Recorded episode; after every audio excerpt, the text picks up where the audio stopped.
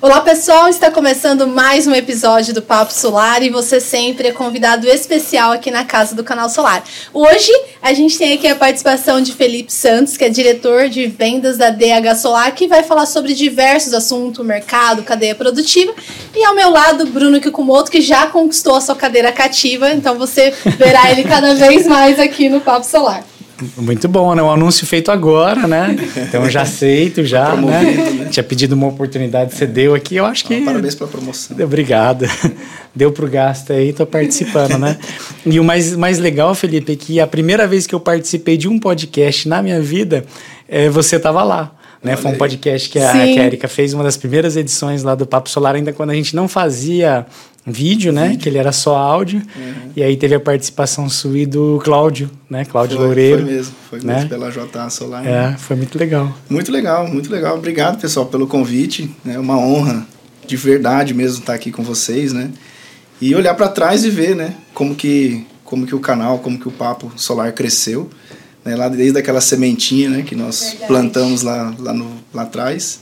Então, realmente, me sinto bastante honrado e obrigado pelo convite. E bora bater um papo, né? Bora. E já deixa aqui o convite para você que está assistindo. Se ainda já não se inscreveu no YouTube, já sabe, só fazer clicar na inscrição e também compartilhe e curta esse vídeo e outros. E a gente já vai partir aqui, né? Primeiro como você bem falou, né? Há anos a gente fez o primeiro episódio. Eu queria que você contasse, todo mundo já sabe, está à frente agora da DH, mas conta pra gente como que foi sua trajetória, já passou por fabricantes conhecidas no mercado, como que foi a sua trajetória no mercado solar, Felipe? Tá joia. Então eu me sinto bastante, assim, feliz, né? Sou um cara muito privilegiado nesse mercado solar pelas experiências por, pelas quais eu já passei, né? Então eu comecei no mercado solar em 2017, né, como gerente de qualidade da fábrica da BioID, né, aqui em Campinas. Então foi um período assim de franco aprendizado, né, assim muito intenso. Né? Eu sempre brinco com, com todo mundo, né, que trabalhar no mercado solar já é muito dinâmico. Trabalhar dentro de fabricante chinês do mercado solar, a gente conta a idade como se fosse idade de cachorro, né? De sete em sete anos, né? Então foram assim dois anos muito intensos lá na BioID, dois anos e meio é, onde eu trabalhei bastante na parte de, de fabricação, é, também a parte de veículos elétricos, né, a parte de qualidade, saúde, segurança, meio ambiente. Né, e aí, por fim, eu trabalhei um pouco também com a parte de P&D. Né, então, liderei o time de P&D por um, por um período. E aí, em um determinado momento, o bichinho da área comercial me picou, né? Fui, fui picado ali pelo mosquitinho. Então, eu fiz uma migração para a área comercial, né? Tive uma, grande oportunidade, até hoje sou grato ao Cláudio, né, por ter trabalhado na JA Solar, uma grande companhia também, né, onde eu passei ali mais ou menos um ano é, como gerente de vendas e depois ah, ingressei também como gerente de vendas na Canadian. E na Canadian eu tive basicamente duas experiências, né, uma na parte comercial e uma outra de novo na gestão de produtos, né, tive uma, uma passagem ali pela gestão de produtos. Então, é, assim, eu sou muito felizado de ter essa experiência é, multidisciplinar, né? Tanto fabricação, qualidade, produção, vendas.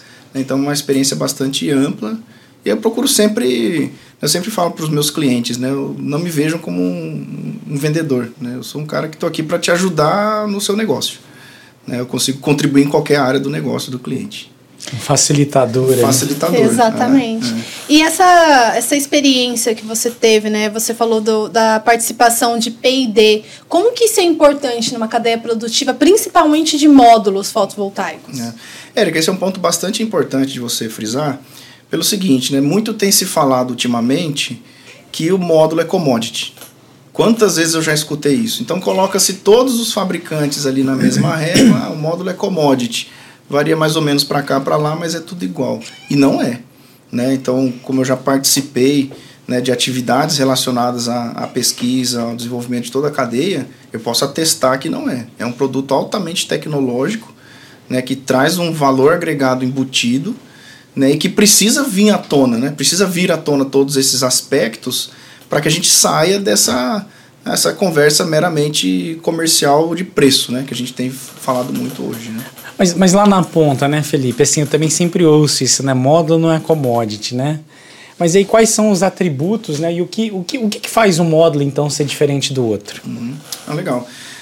primeiro ponto que a gente tem que analisar né, é a tecnologia que está embarcada no módulo. Né? Se a gente fizer uma perspectiva aí de curto, médio prazo, né, a gente veio mudando a tecnologia de policristalino para mono, depois o monoperc, né, aí depois o mercado foi ah, bastante abastecido com módulos bifaciais, né, veio a era dos bifaciais, e agora a gente está vendo a nova tendência para os módulos é, Topcon e N-Type Topcon, né, e depois até mesmo os HJT. Então, só aí já é um, um mar de oportunidades para a gente explorar o que, que cada uma dessas tecnologias traz de benefício. Né? Na prática, quando a gente olha ali para o datasheet, né, como que eu faço uma, uma leitura disso? Eu vou olhar, por exemplo, pela potência, que é né, o primeiro, primeiro aspecto que mais ressalta aos olhos, mas não só a potência. Né? Muitas vezes a gente até entende que um módulo né, de potência X é melhor do que o outro, né, mas não necessariamente. Então eu vou olhar onde? Na eficiência, a eficiência é um bom número de, de, de tecnologia embarcada, né? ou seja, eu estou produzindo mais potência com uma área menor, né? uhum. né? então seria uma potência por área. Um outro fator que eu gosto bastante de frisar é que, né, que poucas, eu vejo poucos clientes e poucas engenharias levando em consideração é o coeficiente de temperatura. Né? Todo módulo perde potência em função da temperatura. E não são todos os fabricantes que usam o mesmo coeficiente de temperatura. Então, esse é um ponto legal de se trabalhar. Né? Um outro ponto importante de trabalhar é a degradação. Cada tecnologia vai ter o seu nível de degradação ao longo do tempo. Então, a gente tem que trazer para a mesa, né? eu tenho falado né, para os meus clientes em algumas, alguns eventos que a gente participa, nós temos que voltar para a mesa a questão da energia. Né? A gente vende um produto que gera energia. A gente não vende um produto que, que gera watt pico. Então, o que, que eu vou fazer? Qual tecnologia eu vou selecionar para gerar mais energia para o meu cliente? Isso seja no residencial, seja numa grande usina. Né? A, a lógica é a mesma. E como é que o. Tentando traduzir aqui, né? A gente tem bastante, obviamente, aí você sabe, né? Mas a grande parte do nosso público é um público de integradores, instaladores, né? Empresas de engenharia como é que ele então, né, é, cria é, uma, uma régua para ele escolher o melhor módulo para o projeto que ele está vendendo para o consumidor final? Uhum. Então, o ponto, o ponto principal, na minha visão, é assim, primeiramente, querer. Né, implementar um programa né, para fazer uma seleção, para fazer uma comparação e sair da, da conversa meramente é, de preço. Né? Então, olhar, né, abrir a mente para os outros critérios. Né? Então, esse é o primeiro passo. E aí, a questão da definição dos critérios, ela, olha, só com o datasheet a gente já consegue encontrar bastante informação. Né? Então, já tem ali no datasheet, né, como eu comentei, a potência, o, a degradação, é, a tecnologia que está sendo utilizada, já vai ter ali certificações, é, já tem, por exemplo, a temperatura das, de operação da célula, né, NOCT, que eu vejo poucas pessoas conversando sobre isso, mas também não são todos os fabricantes que usam a mesma NOCT, que vai impactar na geração. Então, só o datasheet já é um, mar de oportunidades para a gente trabalhar. Né? Então, colocar os principais parâmetros numa tabelinha de Excel, né, simples, e mas, comparar. Mas, então, mas e aí, como é que eu. Porque eu, no final do dia eu tenho que conversar com o consumidor final, né? Ele que é o certo. dono do, do, sim, do investimento, sim. né? Ele que está adquirindo o ativo de geração ali e talvez eu levar um datasheet para ele, Sim, talvez seja um é. pouco indigesto é, demais, certeza, né? É. É, essa, aí, essa etapa, como é que eu levo, né? É, com certeza. Essa etapa a gente faz ali dentro da, né, da, dentro do cliente, dentro da engenharia, né, da seleção. E aí depois é traduzir isso para uma linguagem mais palatável para o cliente final, que basicamente vai ser o quê? Vai ser a conversa que o cliente entende, geração de energia, né? Helicoin. É, durabilidade. Reais Às vezes se a gente estiver falando com o Helicoin para um, um projeto, né, para uma usina, né? Eu já trabalhei bastante, muito das minhas vendas foi usando o Helicoin como um dos argumentos né, para usinas. Ah, a gente pode, mas pensando num residencial, eu posso usar garantia, né, tempo de garantia, eu posso usar degradação. Oh, Helicói também, vai... né? Helicói ele entende, né? Reais por quilowatt-hora, né? Exatamente, exatamente. Ah. A gente perdeu o medo de, de ousar né, ah. argumentar isso com os clientes finais, né? é, perder esse medo de, de argumentar alguma coisa além, né? Talvez até dar um nome diferente. Tava pensando agora aqui, quando a gente tava falando, é Licoy, né? Que você vai É explicar cliente o na pessoal, Licoy. né? O preço, da, custo da energia, custo né? da que, que é o energia. Licoy, custo É. nivelado da energia. Né? É, Então, o custo, teu custo da energia sem a energia Exatamente. solar é, vamos falar aqui em Campinas hoje, É. 80 centavos. O teu custo com a energia, com uma configuração de módulo Mas- tal, é, é X centavos, por, Centavos. por, por, por É. quilowatt-hora. Exatamente. Numa Olha, outra esse- configuração, Esse outra. sistema vai me gerar tanto de energia, vai custar tanto, com esse outro produto vai custar tanto. Né? É, para você. Um outro argumento que pode ser utilizado é a potência por área de telhado. É, quanto que eu tenho que Quanto- investir, é, quanto a quantidade de módulos. Quantidade de módulos, a quantidade de potência que Para vai gerar. pra quem tem problema com área de telhado, É, né? Para quem tem problema. Exatamente. Não, já que vocês estão falando a questão da qualidade, né? A gente tem visto muitas discussões, quero trazer aqui esse assunto, né? À mesa, e acredito que o integrador também tem recebido, sobre a qualidade, né? Como vocês pensam, principalmente você que representa o fabricante, o Bruno que está aí na parte de projetos, o canal solar tem essa parte. Como vocês pensam essa questão da qualidade? Como que a gente pode tentar é, nivelar o mercado para a qualidade dos painéis? É, esse é um tema assim que agora tá, tá bastante né, em voga e eu estou bastante feliz disso estar acontecendo. Né? Apesar de parecer ser um grande problema, se a gente for pensar que o boom do mercado né, solar aconteceu ali 2018, 19, né? E, e é só agora que a gente está falando de qualidade, né? Só agora que, que esse assunto está vindo à tona, né? Então, né, antes tarde do que nunca, né? Mas está sendo muito bem discutido, né? É, e, e é um tema importantíssimo, né?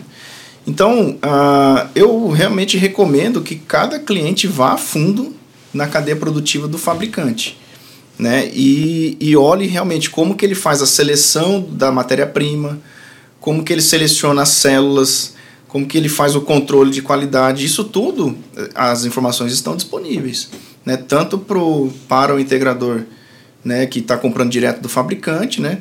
Tem alguns fabricantes que têm tem as políticas, mas é possível, né?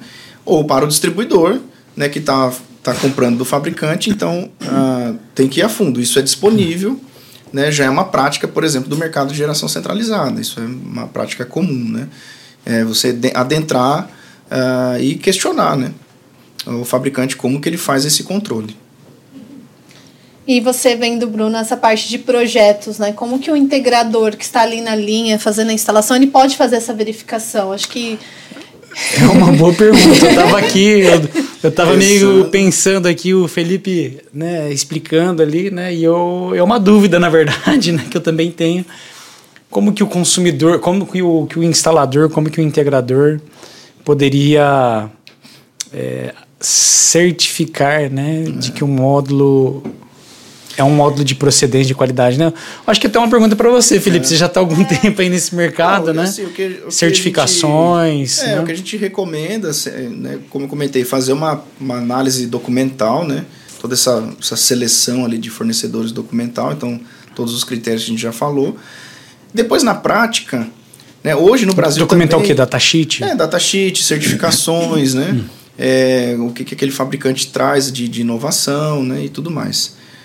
Depois, um próximo passo, né? Que a gente que, a gente que veio de outras indústrias, né, Bruno? A gente sabe que em outras indústrias é muito comum você ter um processo de recebimento, né? um processo de inspeção, De qualidade. verificação, né? É, então, a minha recomendação mesmo para os clientes, para os clientes de projeto, para os distribuidores, é que implementem programas de qualidade. Né? Programas de, de, de recebimento, programas de verificação. Hoje, felizmente, no Brasil, a gente já tem é, uma cadeia de laboratórios né, que podem fazer testes. Então, minha recomendação é realmente enviar esses materiais com alguma frequência para os laboratórios, ou até mesmo, porque não, adquirir um equipamento. Não é difícil, não é uma coisa É. impossível essa aquisição dos equipamentos, né? É um ponto que a gente tem que tomar bastante cuidado só na hora, né? Combinar com os chineses, né? No caso. Porque quando a gente começa a fazer um controle, né? um, um- um processo de controle, é necessário acordar os critérios. Né? Então, é, vamos acordar os critérios com o fabricante, a gente senta junto, acorda os critérios. É importante fazer uma verificação da diferença das medições, né? Porque a medição lá na fábrica na China pode ser uma, aqui no Brasil pode ser outra. Isso é normal, incerteza de medição. Então, feito todo esse, esse pacto né, entre o comprador e o vendedor, é um programa um balizamento, né? Um balizamento. Não, você sabe que até assim, né? Você entrou nesse ponto, né? É uma coisa que a gente já faz aqui na nossa área de serviços, né? Uhum. Principalmente para pro, projetos, né? Para distribuição ainda a gente não fez ainda, tá? Mas é, acho que é uma, uma coisa interessante uhum. aí que você tocou. É, dessas verificações mesmo. Né? A gente pegava muitas vezes, né, lá atrás, lá no passado, uhum. né, quando pessoal tinha medo, vamos dizer assim, né? Não tem que ter uhum. medo da energia solar, tá, pessoal? Mas eu acho que no passado aí a gente era mais cuidadoso, uhum. né? É. Então a é. gente discutia, a gente ia para esses projetos, né? Acho que o primeiro projeto aqui que, que foi inaugurado aqui, acho que a gente participou aqui, né? Como consultoria.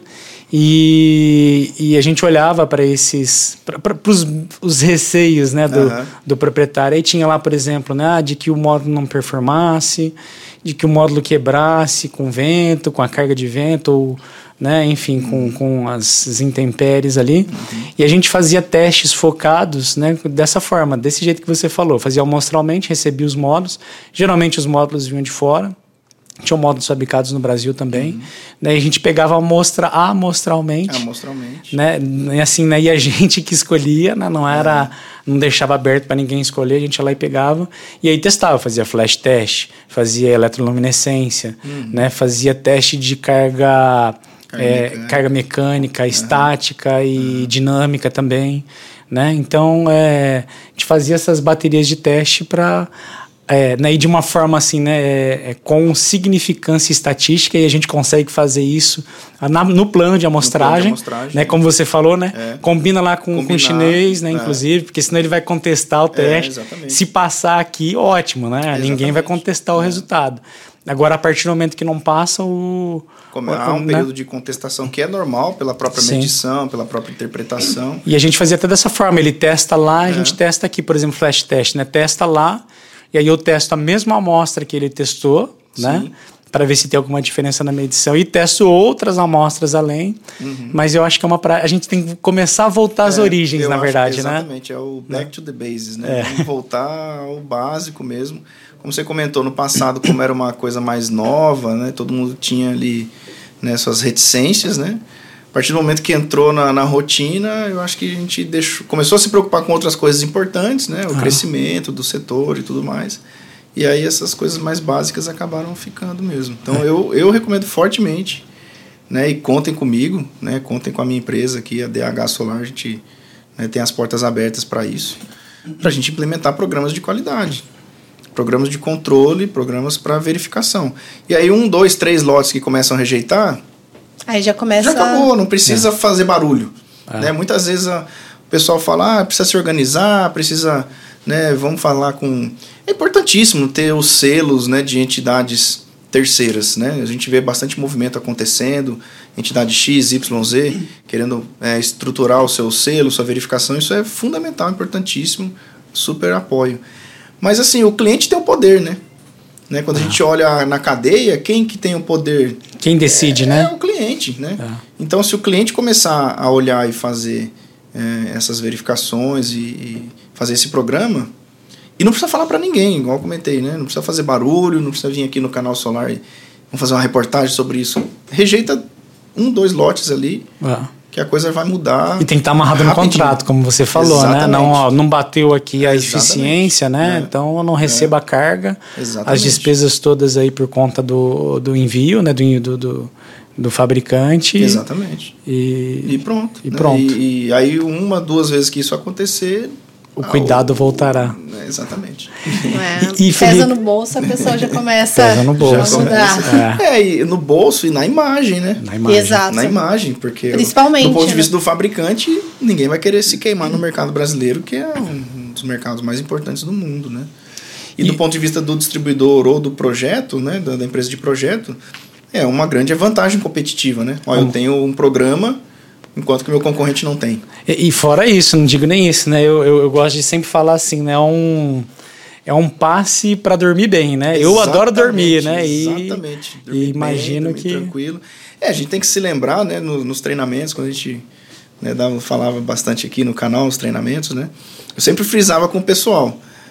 É, não se esqueçam que você está casando com o seu cliente por 30 anos. Isso aí. Por 25 anos.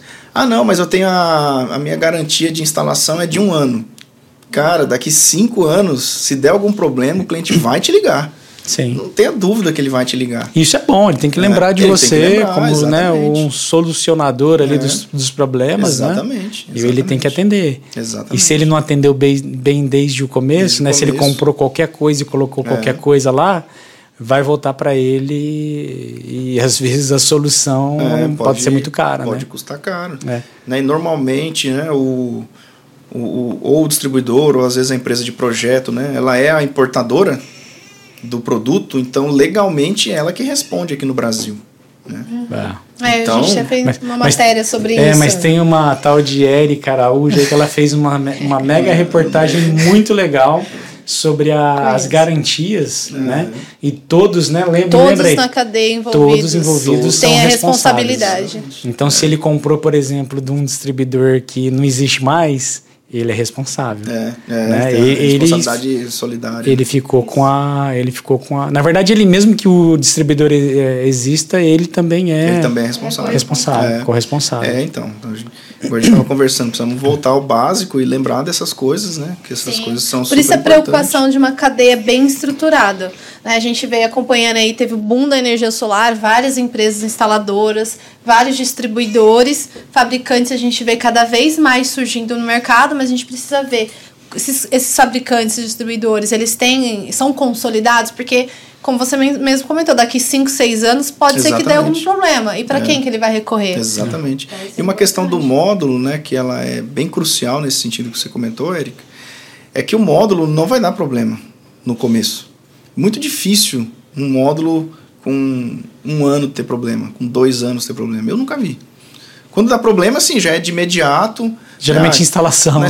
É, às vezes acontece na instalação, mas assim, vamos falar. ah, Curva da né, banheira, né? Teve É, problema de módulo? Teve ali uma, um diodo de bypass que deu problema, é, sei lá, uma, uma solda que não ficou legal. Pode acontecer, mas é muito menor a, a probabilidade. Isso, né, a cadeia produtiva de módulo, de uma forma geral, né, ela é muito bem controlada. Mas vai te dar um problema daqui 5 anos, daqui 10 anos. A garantia né, é 25 anos. É. Então a gente tem É. que pensar nesse horizonte de 25 anos. Expectativa, né? É. Expectativa do É. consumidor final é essa, É né? isso aí. Gerando por 25 anos. Exatamente. Então, garantia de defeito de fabricação normalmente é- são 12, né? E performance são 25. Então, a gente tem que pensar nisso, né? Então, isso tudo são argumentos para quem está na ponta negociando com o cliente apresente, né? Igual a gente estava comentando agora há pouco, né? Tornar mais palatável, né? Então, ó, por que, que eu estou escolhendo esse produto aqui? Por conta de toda essa argumentação. Ô, ô, Felipe, não tem como não falar, né? Fake power, né? Ou potência falsa, né? A gente tá ouvindo muito falar e até eu já ouvi esse questionamento, né? De fato existe isso? Como é que, como é que você tem visto esse problema aí? É, de fato existe, Bruno, né? Infelizmente, né? É, faz parte da curva de aprendizado do mercado, né? Como eu comentei, antes, antes tarde do que nunca, né? Seria melhor a gente estar discutindo isso lá atrás, mas ok, estamos agora, então é importante a gente aproveitar esse momento, né? Então acaba existindo, tá? É, Ô, ô, des- Desculpa só te interromper aqui, Claro. né? Mas você falou é a, é a curva de aprendizado do mercado, né? Aconteceu em outros mercados mais maduros ou a gente está vendo agora ou a gente não sabe? É, né? Ah, Vamos falar que a Alemanha, né? Alemanha é o caso i- icônico aí, né? Aconteceu isso na Alemanha também? É, eu não, não tenho. Sinceramente, não tenho eh, essa informação, né? Se, se aconteceu ou não. Eu, conhecendo o mercado alemão, creio que não, tá? Porque o pessoal lá é bastante exigente, já faz parte da cultura né, do, do, dos alemães serem muito exigentes, né? Então, eu creio que não. Agora, o que a gente está vendo acontecer aqui é. Hoje nós estamos numa fase de transição né, da, da portaria do Inmetro, né? Então, infelizmente, ainda é permitido você ter tolerância negativa, né? Então, muitas vezes, acaba se usando esse subterfúgio da tolerância negativa. De até módulo. quanto? Não- Se não me engano, são 5%. Até 5% a É, menos a do que menos. o a nominal, do que o datasheet fala É, como nominal. é, o Inmetro permite isso. Tá. Tá? É, não vai permitir mais, né, a partir da nova. Né, já não permite mais na nova, né? Que a gente está agora no período de Na transição. 140, né? Portaria. É, exato. Então a gente está no período de transição, a hora que virar a chave mesmo, que se não me engano é em maio do ano que vem, não vai mais permitir. Mas até lá. Não né, vai permitir negativa, tem que ser ou negativo. aquela potência É, ou maior. é, exatamente, exatamente. Então, por exemplo, um módulo que que está nominal 500, 550, ele pode estar com 530 e pelo IMET tá, estaria aprovado. Né? Então, esse é um ponto que felizmente a gente já corrigiu. Né? É, então, é por isso que eu estou incentivando aqui, né? desafiando todo, toda a cadeia né? para frente, depois do, dos fabricantes, a implementarem os programas de, de controle. Né? Porque acaba acontecendo e, né, com conivência ou não, a gente não sabe, mas eventualmente estão chegando módulos aqui com, com potências abaixo da nominal. Eh, Você falou, né, a gente perguntou se aconteceu na Alemanha, você falou que não, porque eles são mais exigentes, É, eu né? creio que não, não tenho É, a informação. é, né? Não, mas eu acho que faz sentido. Eu acho que. É, mais- mais eu nunca ouvi, né? eu nunca É, ouvi, pelo menos também. Então, por isso que tem. Por isso que às vezes a gente é, não acredita né, que isso esteja acontecendo, né? Uhum. Mas concordo com você, eu acho que acaba acontecendo sim. Mas aí você falou que eles são mais exigentes, né? Quem que não é exigente aqui no Brasil, né? Que deveria ser para a gente não ter esse problema. Olha, eu vou falar assim, abertamente, né? Todos os meus clientes eu espero que sejam mais exigentes. Né? Acho que a- o próximo passo da cadeia é que deve ser mais exigente, seja numa empresa de projeto, seja um distribuidor. É, nessas duas empresas. Geração centralizada já é bastante exigente, tá? Já é um mercado muito maduro. É, sinceramente, eu nunca né? vi acontecer uma situação dessa. É, então, enfim, é, esse é ponto pacífico para o mercado de geração centralizada. Mas hoje o nosso mercado de geração distribuída de projetos e a distribuição, né, sistemas residenciais, eu acho que, né, de novo, contem comigo, né, mas precisaria ser mais exigente do ponto de vista né, da qualidade, do ponto de vista de, do- dos contratos. Né.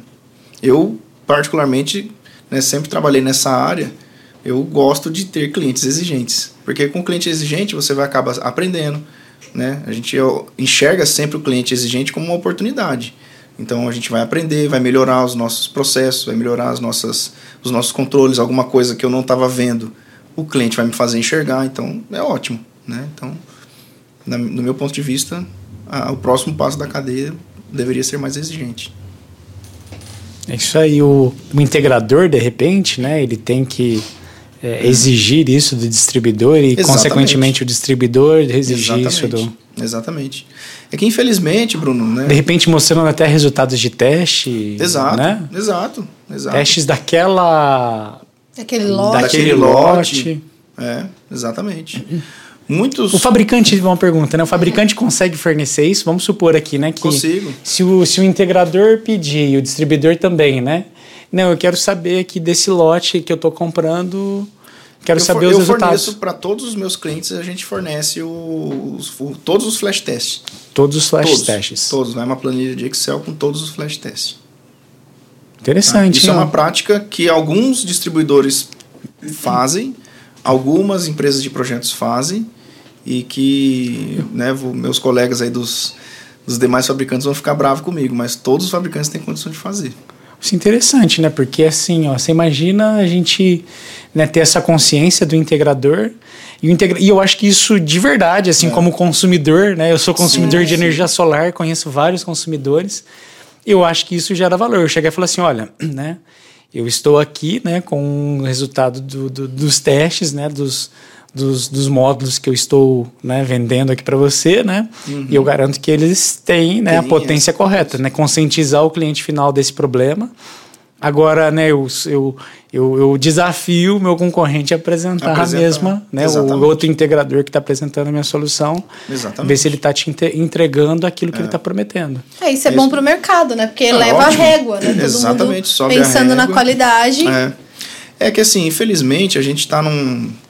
Assim, sempre foi, mas hoje está muito mais, né? E aí vocês vão falar, pô, mas isso é papo de vendedor, né?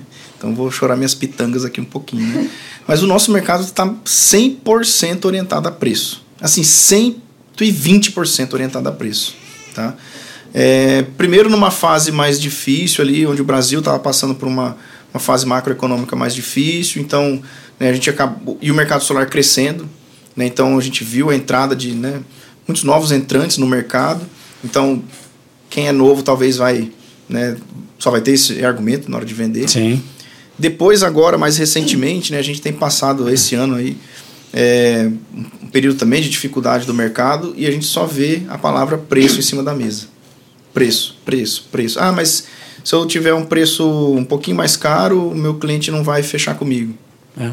Né, mas assim, eu, eu faço essa provocação É. né, de tenta argumentar. Vamos tentar argumentar. Porque não é possível que os nossos clientes compram tudo por preço. É. Vai comprar uma televisão, você- só olha o preço. Você vai comprar um celular, você só olha o preço. É. Não, e eu acho que eu, tava, eu não lembro agora com quem que eu- a gente teve essa discussão aqui, Érica, que a gente falou isso, né? Que o consumidor final, e aí assim, a, a cadeia inteira tem culpa, vamos dizer assim, disso, né? Mas o consumidor final, ele está comprando um ativo de longo prazo, prazo. com pensamento de curto De prazo. curto. De curto Ele só prazo. está preocupado no que, que eu vou gastar agora, mas o que, que eu vou ganhar né, ao longo desses 25, 30 anos. Exatamente. O que, que eu posso perder ao longo desses Exatamente. 25, 30 anos se eu escolher uma coisa errada, né? Exatamente. Então eu acho que a gente precisa voltar aos- ao básico, Ao né? E reeducar os nossos integradores, o nosso consumidor final, de que é um ativo de longa duração. Eu tenho que olhar ele de uma outra forma, né? É, exatamente. E olhar para o preço, no final do dia, eu acho que o preço É é, que vai ditar. Não, e ele É. vai ditar. Só que eu tenho que olhar ele num horizonte de 25, 30 anos. Exatamente. E não no que eu vou colocar agora, que eu vou gastar para colocar esse negócio de pé e sabe-se lá até Exatamente. quando ele vai continuar. né? Eu acho que essa discussão foi levantada com o Tegon no podcast que que, a gente É, fez, acho que, que é exatamente isso, curto prazo, né? Então a pessoa que pensa no curto prazo, ela vê a economia no bolso. Só que se ela não pensar a longo prazo, aquele produto que não é de Ela não vê economia real, né? É. Ela vê do, a economia para começar a entrar no jogo, né? Que é para colocar o ativo dela de pé. Né? Mas e a economia ao longo dos 25, 30 anos? Será que você vai ter? Será que se você gast- né, investisse um pouquinho Investir. mais ali, você não ia ter um resultadão lá, né? Esse Melhor. pouquinho a mais vai se diluir em algumas semanas de payback, alguns meses, É, né? Para um ativo de, de tão longo prazo assim, né? é. É igual eu comentei, a gente a gente está se amarrando com o cliente por 25, 30 anos, né? Então tem É. que ser considerado isso na conta. E aí tem que mudar o discurso do vendedor, que é aquela questão do valor. Qual que É. é o valor dessa instalação? Que eu acho que você até comentou, né? Esse valor que você vai ter a longo prazo, você de repente compra um carro elétrico que já vai estar ali já no futuro, já pensando na E mobilidade. alertar, né? E alertar Alertar. o consumidor, né? Por exemplo, dessa questão né, dos fake powers. Você sabia que você, você ninguém gosta de ser enganado, né? Não- Exatamente. alguém gosta de ser enganado aqui? ninguém. Ninguém, gosta, né? Então eu acho que isso é um ponto de discussão importante, né? Falou, ó, infelizmente tá acontecendo isso no nosso mercado, né? Mas eu aqui, ó, eu garanto aqui, ó, né? Eu tenho aqui, tô respaldado pelo, pelo distribuidor, pelo fabricante desses módulos, está testado, não sou eu falando. Exatamente. Tá aqui. É perder o medo de argumentar. Porque É. muitas vezes o que a gente vê na área de vendas é a pessoa, né, o vendedor que está ali na, na negociação direta, ele tem o medo de argumentar e o cliente fechar com o concorrente. Então tem que perder esse medo de argumentar e aí acaba apelando para o preço. Eu tenho, eu tenho uma teoria, na verdade, o Felipe, né? Que eu acho que a gente estava no mercado. A gente está ainda no mercado excelente, né? Eu acho que Não, talvez é um dúvida. mercado que a gente está que a gente está preocupado porque vai crescer, sei lá, 20, 30% esse ano, É, né? é, um pouquinho mais, um pouquinho menos, né? Que, pô, né? É um baita de um crescimento, né? Mas eu acho que estava tão. Tava, não, não é fácil também não é a palavra, né? É Exacerbado. uma barreira de entrada, né? É, mas eu digo assim, né? Tava, o mercado tava tão pujante, né? É. Que, cara, a gente às vezes era tirador de pedido, né? Não Exatamente. tinha muita argumentação. Eu, Exatamente. eu, eu acho que até o integrador ele argumentava pouco porque ele já tinha, já tava querendo fechar aquela ali porque já tinha Já tinha próximo. tem que ir fechando a próxima, né? Mas é. Eu acho que a gente tem que voltar a ter essas discussões na venda mesmo, né? De É. Com alertar, certeza. de educar, né? A gente É. teve um momento lá em 16, 15, né? É, enfim, que a gente tinha que educar o cliente. A gente tem que educar. A, gente, a educação lá era, era diferente, né? Eu lembro, eu já fui integrador já. Eu lembro que eu tinha que convencer o, o cliente final de que aquilo ali não era fraude, que não era um gato que eu estava propondo para ele. E eu acho que agora a a, o mercado evoluiu, né? Uhum. A gente continua precisando ter que educar o consumidor, uhum. mas para outras coisas que a gente já educou lá, já atrás. Educou lá atrás. E eu acho que a questão do, do, é. do fake power é uma delas. Bruno, eu, eu tenho a visão seguinte, né? Se a gente for analisar o mercado solar no Brasil, a gente sabe que a maior, o maior share, né, a maior fatia de mercado é o mercado de distribuição e é o sistema residencial. Né? Então, quando a gente olha todos os gráficos, todas as projeções, e eu acredito que vai continuar sendo. Né, por um bom período. Né? O, o, é o caminho para o Brasil? O Felipe? mercado de geração centralizada ele é importante, é, sem dúvida nenhuma, né? não é esse o ponto. Mas é, o mercado de geração distribuída ele é o, o, maior, ele, ele é muito democrático. Né? Qualquer pessoa que, que queira fazer, consegue fazer né, minimamente ali, né, vai, Ele é acessível. ou com algumas economias ou com algum financiamento, mas hoje já tem muita linha de financiamento, então ele é, ele é muito democrático, né, então eu acredito que seja um, um caminho. Nesse sentido, é, o elo mais importante de toda essa cadeia, na minha visão, é o integrador. Não tem um elo mais importante nessa cadeia do que o integrador. O integrador é, deveria, faço essa provocação, ter consciência da importância que ele tem dentro desse cenário nosso. Né? Então, ele exigindo, começa a exigir. E aí toda a cadeia começa.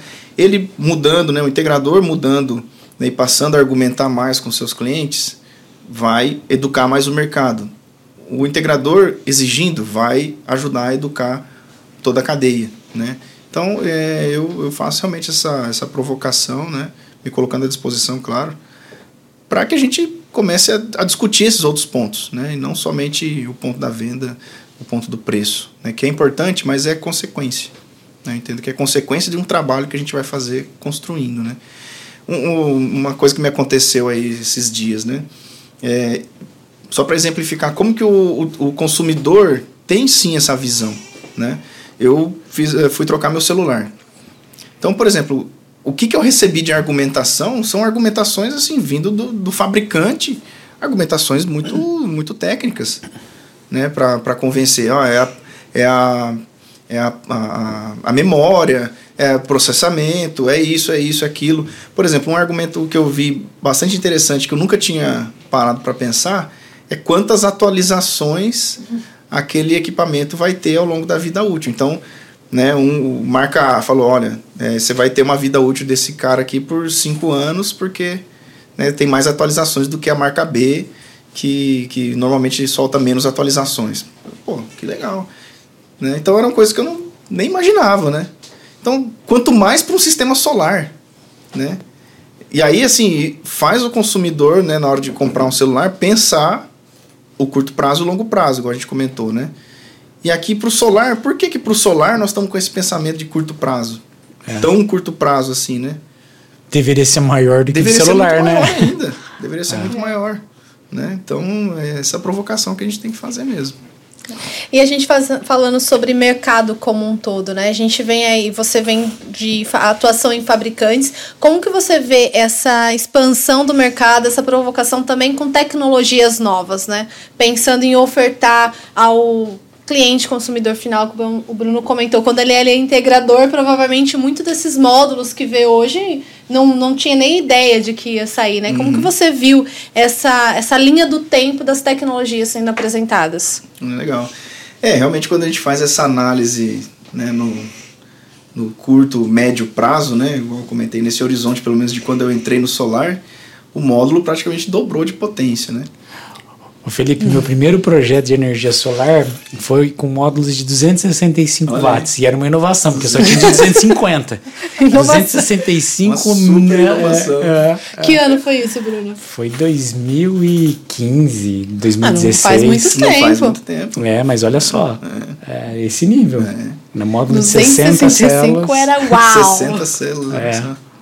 Então, realmente, só nesse último período, quer dizer, né, 265 quase, quase triplicou. Né? Qual que é o módulo hoje da, da, da DH e o módulo de potência, o, o que vende aí, né, que você está é. ofertando no mercado? Qual que é a potência dele? Hoje a gente tem, eu diria que três potências principais, né? O 550, 55, uma faixa. Oh, já ficou outra, aí, já deixou para trás. Outra faixa 570, 580 e outra faixa de 620. Né? É o avanço. É. Né? É um grande avanço, um grande é. avanço. E agora a gente está vivendo um momento muito interessante do mercado também, né? Que, que eu conclamo todo mundo aí a prestar atenção no que está acontecendo, né? Que é a transição né, da, da tecnologia monoperk para a tecnologia N-Type Topcon, né? É, então a gente está passando por um momento, assim como nós vivenciamos a transição do poly para o mono, a gente está vivenciando de novo essa mesma transição agora. Então, é, é, assim, de novo, a gente fala de um ativo de longo prazo, né? Então é importante a gente pensar em reposição no futuro, né? De novo é a questão do preço, né? Muitas vezes a gente se depara com o pessoal pedindo um produto X porque ele é mais barato. Mas, poxa, se eu fizer conta, será que o outro produto não vai ter uma durabilidade maior, uma reposição, uma, né, tudo isso, né? Custo da energia, né, o é reais por quilowatt-hora. O, heli, o helicói, que a gente tem que dar um nome disso aí, né? É, é muito, muito, complicado esse nome, helicói. um né? mais, mais eu, simples, né? E eu faço uma meia-culpa aí que a gente começou a falar muito de helicói no passado, né? Uhum. Então, você digitar helicói hoje lá no é, Google isso é um, comentar. um artigo do canal tem, solar ali, então... Mas eu acho que a gente vai evoluindo, né? Assim, eu acho que é a, é a métrica, a gente só tem que chamar ela de um jeito, mais, jeito mais palatável. Né? Palatável para o consumidor final, né? É, eu acho que a gente tem que trazer essa discussão para o mercado né, residencial, comercial, né? Comercial industrial de, de médio porte. A gente precisa trazer essa conversa para esse mercado também, né? Que já é uma conversa muito mais consolidada em geração centralizada e até mesmo em projetos de GD de grande porte, né? Isso já é bastante é bastante consolidado, mas o, o mercado de geração central, você falou da transição, né, do do Topcon, do, do Monoperk para o Topcon, né? Uhum. Ah, a gente sempre vê no mercado de geração centralizada as coisas acontecerem antes, né? Sim. E como é que já como é que está na centralizada? Já está, já é uma É só Topcon, já, é. é, já vende-se é, Monoperk no Não, não, não, se não se negocia mais Monoperk. Qual, qual que é a diferença do Topcon pro pro Monoperk? Então, assim, a gente está fazendo agora duas é, transições de tecnologias simultâneas. Assim como a gente fez a transição do, do mono, do poli para o mono, né? então, junto com essa transição aconteceu a saída da célula policristalina para a célula monocristalina e a introdução da tecnologia PERC. Então, mono-PERC. São duas coisas distintas que foram inseridas simultaneamente. O PERC está no Topcon? Não. Não. Ah, o PERC está sendo substituído pelo Topcon. Tá. tá. Então agora a gente está fazendo uma, uma nova inserção de duas tecnologias simultaneamente. Né? As células continuam sendo monocristalinas, mas do tipo N. Então essa é uma transição importante. Explica o que é o tipo é, N, hein, Felipe? É. Não, é, né? não é todo mundo que domina. Então o que acontece? Para a gente fazer de uma forma palatável, nada melhor do que uma metáfora com, com comida, né? o gordinho só pensa em comida, não tem jeito. Então, assim, a célula tipo P, ela é um bolo de cenoura com cobertura de chocolate. Hum. Ou tá. seja, né, eu tenho a base da célula é, positiva e uma camada muito fininha negativa. Né? Ou seja, a base falta elétrons uma camada ali, uma cobertura que sobra elétrons, né? uma camada muito fininha, que é a cobertura. Agora eu estou fazendo um bolo de chocolate com cobertura de cenoura. Entendi. Então eu estou invertendo né, a célula. É o mesmo então, material, é, só que. A base da célula ela é positiva, é negativa, né? Então por isso que é tipo N, ela é majoritariamente negativa, e uma fina camada positiva. E qual a vantagem para o pessoal entender essa, por que houve essa uhum. troca? Uhum. Então, primeiro que assim, a, uma das, das grandes vantagens é a gente conseguir aumentar a potência do módulo com isso. Né? Como que se aumenta a potência do módulo? É, falando já um pouco mais tecnicamente, né, numa célula tipo P, que é a tradicional, eu tenho movimento de lacuna né? Ou seja, eu tenho o movimento da, da grande ai, maioria. Ai, ai, ou seja, ela é negativa, ela é positiva, certo? Se é positiva, está faltando elétron. Então eu tenho movimento dessa falta de elétrons. Beleza? Passou? Tá certo. Na célula tipo N, como São é- os portadores majoritários, é, né? Os portadores de carga, enfim, para quem gostar de estudar um pouco mais a fundo, né? É, já na célula tipo N, eu tenho movimento de elétron, que é o natural, né? É a natureza, né? Movimento de elétron. Então, é, eu diminuo a resistência interna da célula. né? O elétron ele flui com mais facilidade. né? Então, aí eu já aumento a potência né? por esse fator. Um outro fator importantíssimo que está acontecendo agora é a, a redução na degradação. Né? Então, a gente estava falando antes aí de uma degradação de 2% no primeiro ano, já agora reduziu para 1%. Né? Mas Então, isso impacta é, ali então, no... de novo, é energia direta. É por isso que eu falo que a gente tem que trazer a energia para a conversa. Para conta. Né? É, então, é energia direta. No primeiro ano, em vez de degradar 2%, vai degradar 1%. E nos demais anos também. Né? De 0,45 está caindo para 0,40 ou às vezes até 0,35, dependendo do, do produto. É. Você sabe que outro dia eu vi uma. Eu não sei onde que eu vi isso. Foi num artigo científico, né? Mas eu não lembro de quem foi o autor. Eu leio bastante aí. Eu, artigos científicos eu leio bastante. E, e, eu, e, veio à tona uma questão assim, né? De que o, a transição, né? Ela, ela, ela aconteceu, né? Mas o início, né? Por que, que houve né, esse, essa transição? O tipo P para as aplicações aeroespaciais, agora não lembro exatamente o porquê, era a melhor solução para essas aplicações. Está lá no, é. né, no, né, enfim, com características completamente é, diferentes. No vácuo. E a gente começou a energia solar fotovoltaica, ela começou, né, nas aplicações aeroespaciais. E aí, e aí a, a, indústria ela foi se desenvolvendo a partir daí, uhum. né? Mas né, preto no branco, o tipo N o tipo era N o tipo é o... para aplicações terrestres, exatamente. como a, é, o estado natural, parte. Né, o estado natural. É, é exatamente. Ah. E aí então está sendo feita toda essa transição tecnológica, toda mudança das linhas de produção, né, toda novas capacidades que estão sendo adicionadas na cadeia. Então está todo mundo agora, né, a indústria solar está bastante focada nessa transição agora, né? É, e aí, como eu comentei, né, então é, isso seria o tipo N, e aí está sendo adicionada essa outra tecnologia que é o Topcon em substituição ao PERC. Assim, basicamente, né, também né, tentando simplificar um pouco aqui, é uma é uma, uma camada que fica nas costas da célula que repele aquele fóton que ia escapar. Né? Então nem todos, nem todos os raios solares né, que atingem a célula, nem todos convertem né, e vira corrente. Alguns passam reto. É a né? eficiência da célula, que é a tá eficiência da célula, aí, né? Exatamente. Então alguns que passam reto, o Topcon ele é um espelho mais poderoso do que o PERC, vamos dizer assim, né? É, para quem gosta de jogar sinuca, eu gosto desse exemplo, né? É a tabela da sinuca, né? Então eu, a bola branca é o fóton, vou bater na tabela e vou vai matar. Matar é, de novo, vai, vai reimpactar o, o elétron. É isso aí. É. Então eu estou usando uma tabela, antes eu usava só uma tabela, agora eu estou usando uma tabela que tem uma mola, né? Alguma coisa assim. Né? Entendi. Então, ela é mais, mais potente. Então, por exemplo, igual eu comentei no, no nosso caso, né? A gente sai de um módulo de 555 Aí o mesmo tamanho de módulo, o mesmo desenho, tudo, ele já vai para é, 575, 580. Tudo isso. Nossa, faz uma é, baita diferença. Ou na, no range de hoje, né? Aí conforme vai evoluindo a produção, ele pode chegar até 580, 590 watts.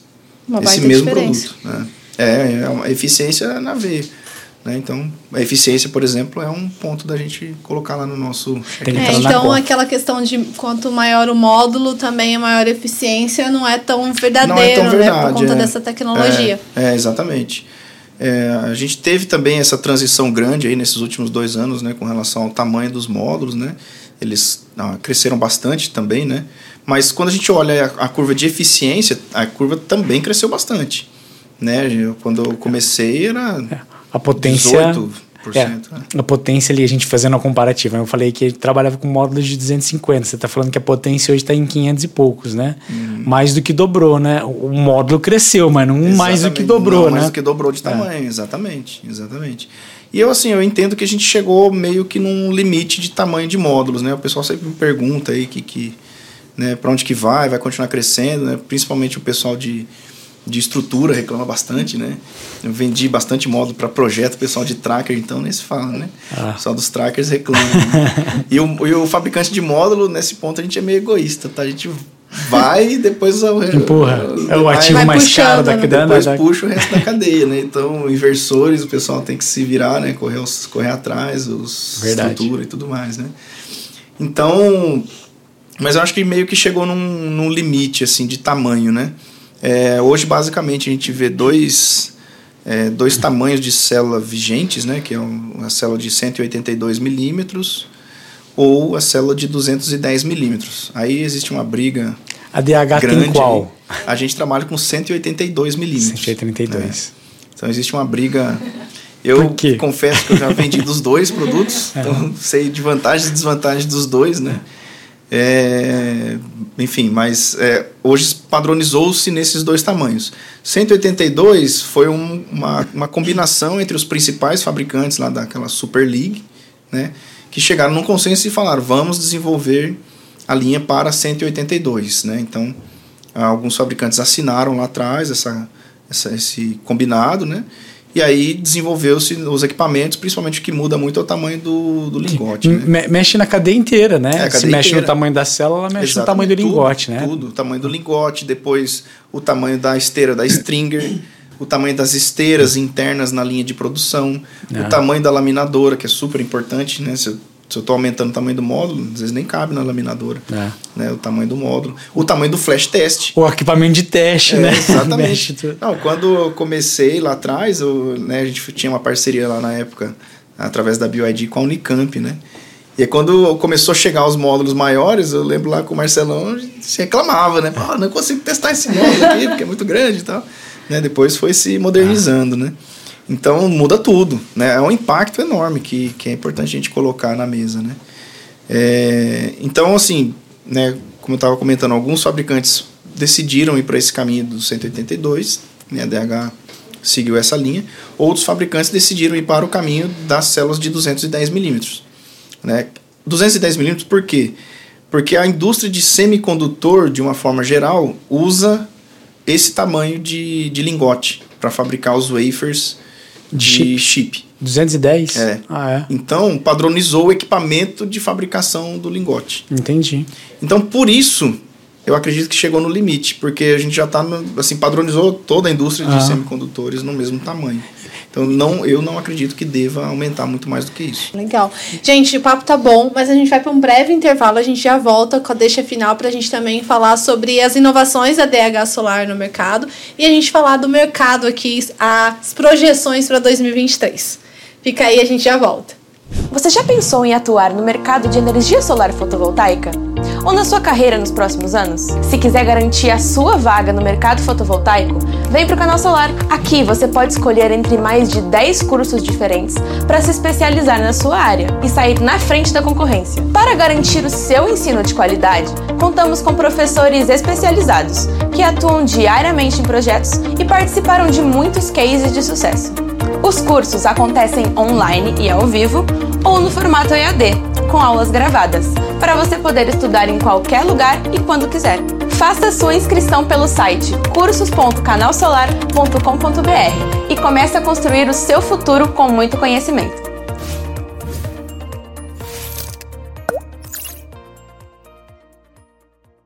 Fala pessoal, estamos de volta aqui com o Papo Solar. Já deixo o convite para você compartilhar todo esse conteúdo que a gente está discutindo aqui sobre o mercado. E para a gente continuar a nossa conversa, né, a gente estava falando sobre inovação, tecnologia. Queria ver como que é são as inovações da DH, né? Quais são os produtos aí que a marca traz para o mercado? Tá joia, obrigado pela, pela pergunta, ela é bastante importante para nós, porque eu tenho falado né, de uma maneira geral nos eventos e para os clientes, né? É, a gente falou bastante aí sobre as inovações que o mercado está trazendo de uma forma geral, né? essa transição é, do, do, do N-Type né? e o Topcon. Mas a DH ela tem inovações além dessas né, que já está o mercado apresentando. Né? Eu tenho falado que é, muito se fala do investimento em P&D, mas quando a gente vai ver o P&D é basicamente a atualização de produto, que é importante, óbvio, importantíssimo, né? É, mas né, eu quero ressaltar que a DH realmente tem uma, as inovações é, além do, do que o mercado apresenta. Né? Então a primeira delas é o módulo full screen, né, que é um módulo sensacional, patenteado por nós. Então isso que é importante de ressaltar, que a pesquisa que a gente faz gera patentes. É, e esse módulo, qual que é o grande diferencial? Ele não tem aquela bordinha, né? Eu tenho falado que é um módulo de borda infinita, né?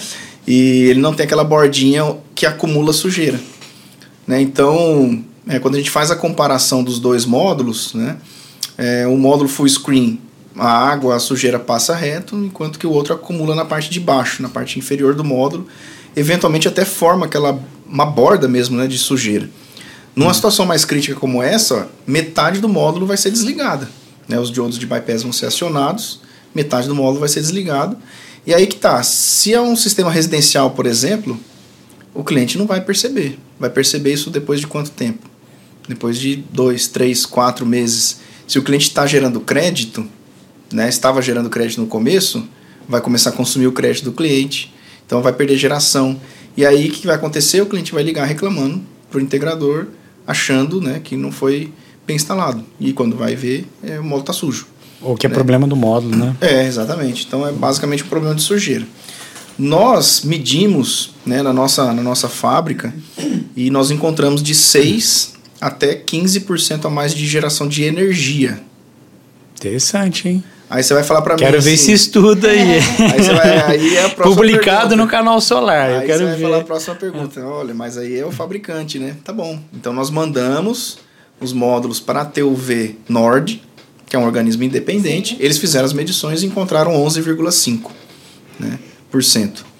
Então a gente estava falando aqui agora há pouco, né? É, ah, o N-Type vai ter uma menor degradação que vai gerar de 2% vai cair para 1%. Com full screen nós estamos falando de 11%.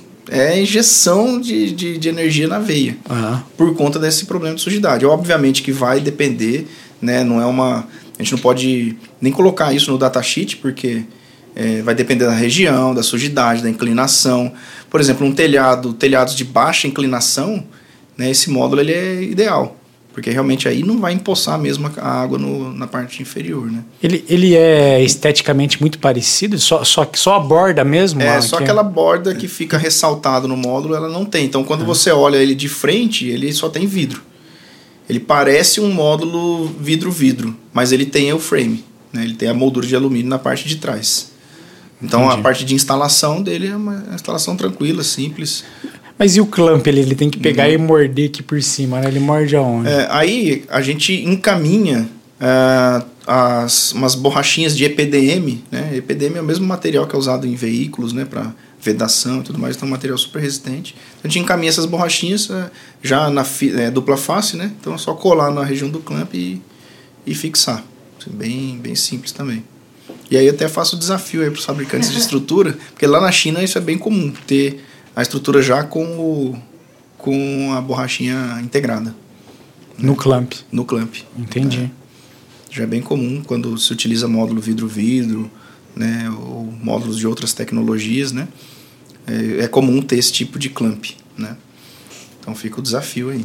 É. E além do full screen, que inclusive a gente, né, eu fiz uma entrevista contigo, né, então tem ali a explicação, até a demonstração dessa água escorrendo, realmente para não ficar a sujeira. Tem outro lançamento também que você estava comentando aqui nos bastidores que foi pensado para o mercado brasileiro. Qual que é esse lançamento? É, exatamente. A gente, inclusive, já fica até o convite para todos nos, nos visitarem no nosso stand na Intersolar, que está aí já, né? Então nós vamos ter todos esses produtos lá é, disponíveis, né? Então o próximo lançamento é o, o Solar Unity. Né? Então o Solar Unity ele é o primeiro e único sistema integrado do, do mundo. Tá? A gente tem está bem orgulhoso disso, né? Tem, tem repercutido bastante né, esse produto. Então a gente tem lá o módulo integrado com o microinversor. Tá? Eu tenho basicamente hoje duas configurações, que é um módulo, desculpa, dois módulos para um microinversor de 920 ou três módulos para um microinversor de 1500. Então são essas duas opções que nós estamos trabalhando no mercado brasileiro. Porém, eu tenho outras opções né, para os mercados europeus. Né? Por exemplo, eu tenho micro de 600 e micro de 800. Tá? Lá na Europa, para vocês terem uma ideia, né? só a título de, de curiosidade, na Alemanha, 600 watts, eu não preciso nem pedir para concessionário, eu posso plugar direto na tomada.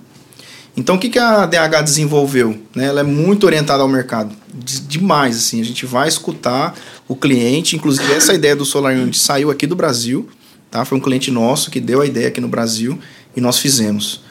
É, eu posso pegar, a gente já manda, né? Então, um módulo com micro, dois módulos, um micro, né? A solução para fachadas, né? a gente chama de balcony, é, onde eu posso colocar esse módulo na fachada, eu já mando, já mando todos os componentes, inclusive o cabo. Então o próprio cliente consegue fazer a instalação muito facilmente, plugando direto na tomada. Mas como é que é esse completamente integrado, né? Que você falou que pode, pode um módulo funciona com com um microinversor. E como é que é essa integração uhum. do então, a gente faz, Então, o que, que o, o, o nosso o nosso é, kit, né? O que, que vai composto, né? O módulo, os dois módulos, o micro, né? Já os cabos, o cabo o chicote e a unidade de comunicação. Então eu vou pegar dois módulos, vou ligar eles em série e conectar no microinversor.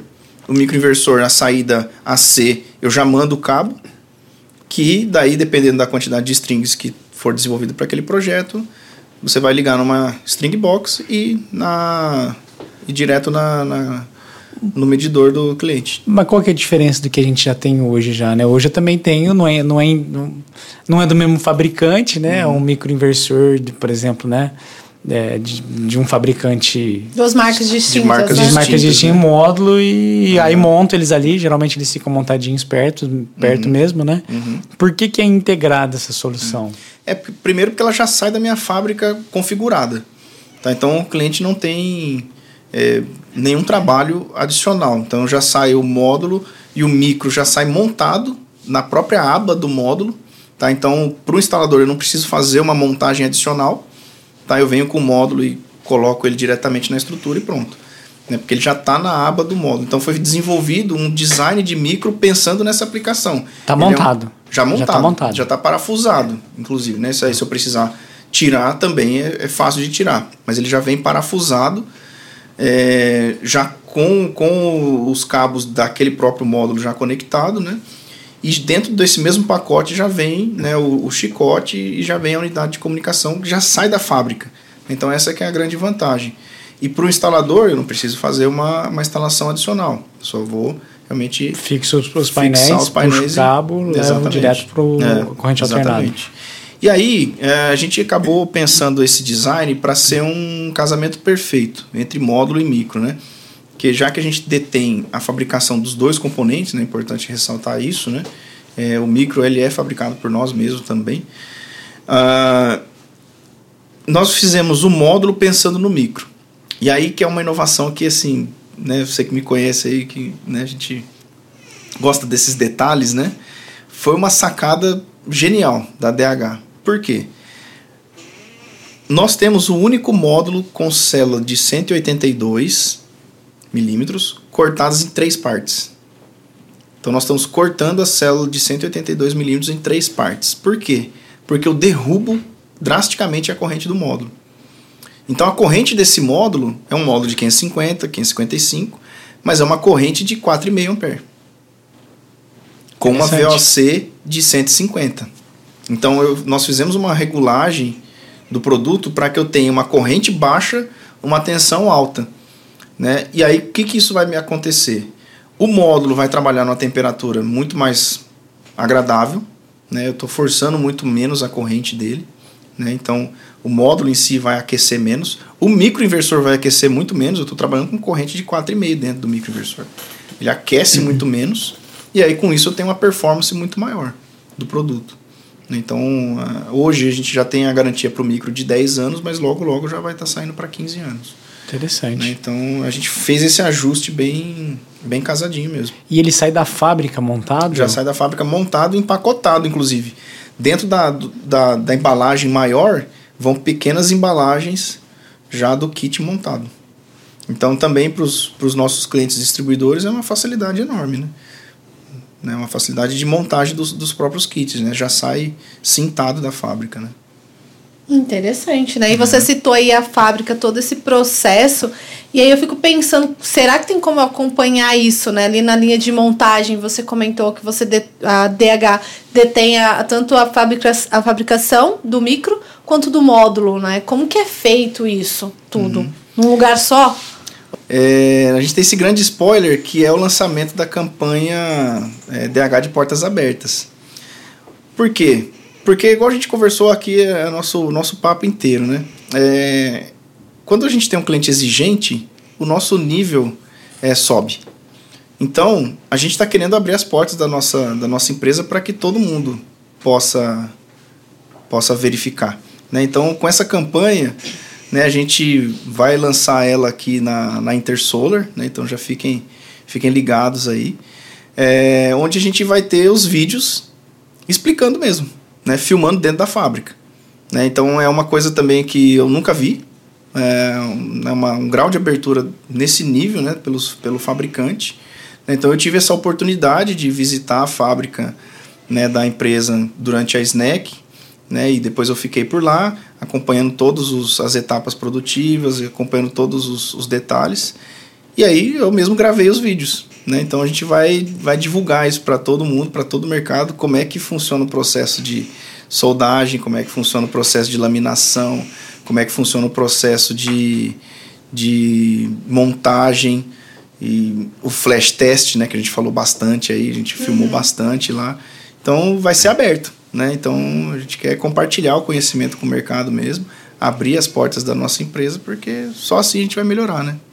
Não, legal desse conhecimento, né? Imagino que muita gente já vai querer saber como que é feita a fabricação, né?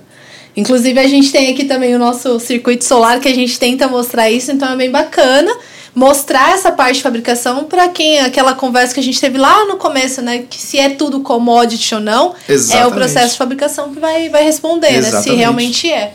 Qual é a tecnologia que está por trás da fabricação, os controles, né, que são empregados, então é, é um desafio até que a gente faz, né? A gente está abrindo as portas da nossa empresa para que o, a informação flua.